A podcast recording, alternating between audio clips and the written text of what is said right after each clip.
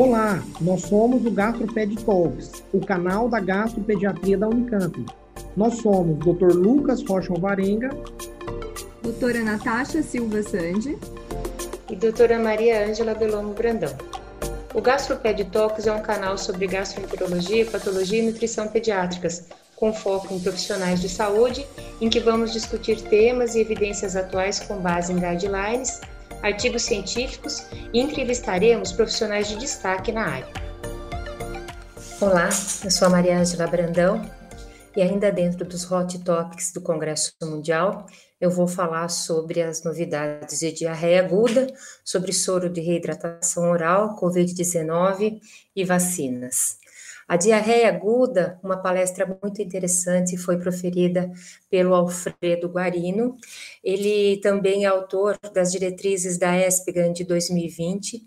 E em 2012 é que ele relata que houve uma grande diminuição é, na mortalidade de crianças menores de 5 anos por diarreia aguda grave. E em grande parte isso se deu à vacinação dos rotavírus. E muitas das prioridades indicadas em 2012 é, se tornaram realidade, como uma maior imunização, o uso do soro de reidratação oral e a redução de medidas inapropriadas, como, por exemplo, o uso de antibióticos. É, no Brasil, desde 2006, a gente tem a vacina do rotavírus via oral, é, que diminuiu bastante a infecção e também a mortalidade por diarreia aguda. Então, isso foi uma conquista que para a gente é, vale ouro, né? A vacina do, do, do rotavírus. Sobre a diarreia aguda, o soro ele é um componente importante na queda da mortalidade e ele sofreu algumas modificações, principalmente em relação à quantidade de sódio. É, num artigo de 2020, a gente observa que foi modificado o soro da Espican e ele induziu um efeito protetor. Então, uma coisa que era é, o sódio de 60 milimol por litro e a glicose de 111 milimol por litro induzia um efeito proabsortivo mais potente do que o soro da OMS. Esses experimentos de titulação mostraram que a secreção de líquido induzida pelo rotavírus, ele pode ser revertida para uma direção proabsorção quando o sódio e a concentração da glicose, ela cai em faixas específicas. Então, seria de 45 a 60 milimol por litro no sódio e de 80 a 110 milimol por litro na glicose. E a potência, ela depende das concentrações, então, do sódio e da glicose. E a composição ideal do soro, ela deve ser adaptada para reduzir a secreção de íons induzida principalmente pelo rotavírus e considerar também a palatabilidade. Esses dados eles foram feitos in vitro e eles devem ser confirmados ainda por ensaios clínicos. Mas lembrando que naqueles casos onde há muita perda, como a cólera, o melhor é deixar o sódio a 75 milimol por litro.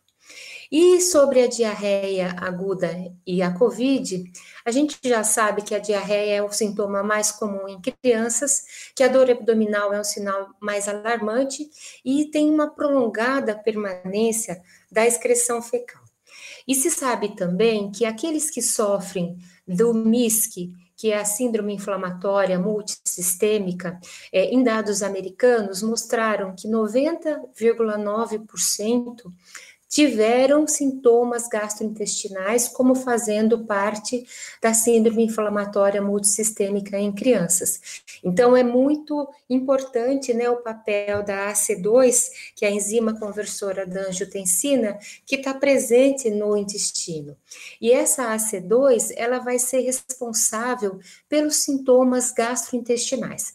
A AC2, ela está expressa no pulmão, no sistema nervoso central, mas em crianças tipicamente ela tem uma expressão bem mais importante nos intestinos que com o acometimento da COVID. E é, é, essa frase é bastante interessante, né? Que os enterócitos, então, são a casa da COVID.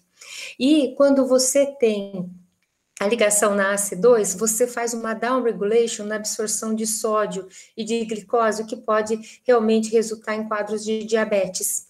E também o papel da microbiota foi bastante discutido, a sua contribuição para a inflamação e pela gravidade, e também a sua, o seu papel na disfunção da resposta imune. Então, o que a gente tem é várias influências, né, vários fatores. Você tem um fator direto, que você tem o balanço dos fluidos intestinais, uma apoptose dos enterócitos, uma inflamação local.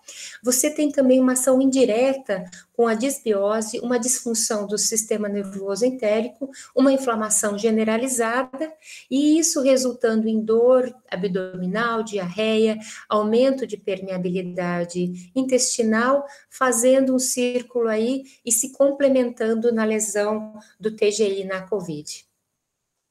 É, ele cita então que na Itália, né, ele é um autor italiano, mais de 800 crianças tiveram infecção e dessas 800, é, 685 tiveram sintomas como diarreia em 43% dos casos, vômitos em 30% dos casos e 26,5% tiveram diarreia aguda. Infelizmente, nós fomos um, um, uma coisa negativa, né, um dado negativo, porque ele colocou né, que no Brasil as 832 crianças abaixo de 5 anos morreram pela Covid-19 e que isso realmente devia chamar muita atenção para a questão da mortalidade aumentada de crianças em nosso país. A diarreia aguda, então, houve muitos progressos, mas ela ainda permanece como um grande problema de saúde. O manejo deve ser universal, não restrito só a algum país. E o SARS-CoV-2, ele deve ser considerado enteropatogênico. E então, se você tem uma criança com diarreia aguda, um diagnóstico diferencial também é a COVID-19. Sobre o rotavírus, quem deu a palestra foi um, um, professor chamado Timo Versicari.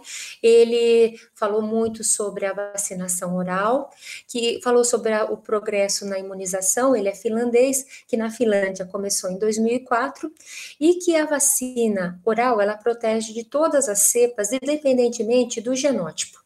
E ele é muito importante na prevenção de doenças sistêmicas em países em desenvolvimento, mas ele não interfere na vacinação do vírus. Se estima que o fato de você vacinar com o rotavírus, você diminui em um terço a, a frequência da doença celíaca, e ele é considerado, o fato de você vacinar com rotavírus, é considerado a primeira prevenção para diminuir o diabetes mellitus. Então, a importância do rotavírus e da vacina do rotavírus, ela extrapola muito só o fato de você preservar realmente a saúde da criança como um todo. Se a gente tivesse um vírus não vivo, teoricamente, se ele não tivesse vivo, você não teria os casos de intussuscepção que são descritos na vacina via oral.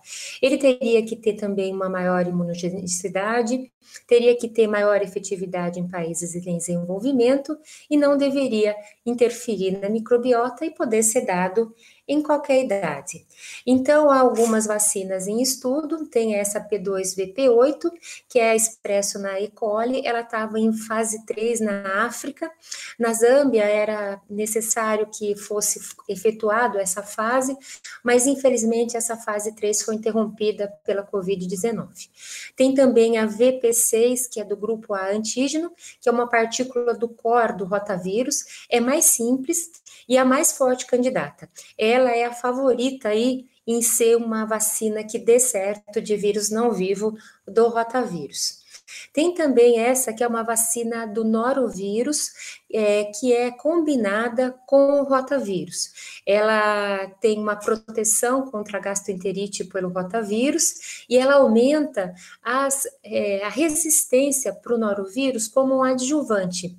E o norovírus, eles são, as proteínas são altamente imunogênicas, mas a resposta imune é estimulado pelo rotavírus. Então, essa combinação seria bastante vantajosa. Sobre o norovírus em crianças, globalmente a gente tem de 41 mil a 70 mil óbitos por ano, e após a vacinação do rotavírus, ela se tornou a forma predominante. A vacina ela tem que ser melhor que a natureza. E na natureza, a imunidade dura no máximo dois anos. E essa vacina do norovírus, ela deve induzir uma imunidade cruzada a todos os tipos circulantes. É, a vacina da Takeda, da norovírus, ela é intramuscular, aplicada em duas doses, e foi feito um estudo com 50 vacinados e 48 controles. Ela deu uma proteção para vômitos graves e diarreia de 100%, mas não foi significativa para infecção de formas moderadas ou leves. Tem também um outro estudo feito mais recentemente com recrutas e teve um dos 2.355 vacinados e 2.357 placebo. E para casos graves, a eficácia foi de 80%. Resumindo, a vacina é, do rotavírus oral, ela permanece como único sucesso na prevenção da diarreia aguda globalmente, em termos de vacina de vírus. Os vírus não vivos ainda são uma proposta para o futuro, e os norovírus, as vacinas vão ser lançadas cedo ou tarde. E vacinas contra a bactéria, elas ainda estão no campo das possibilidades. Muito obrigada.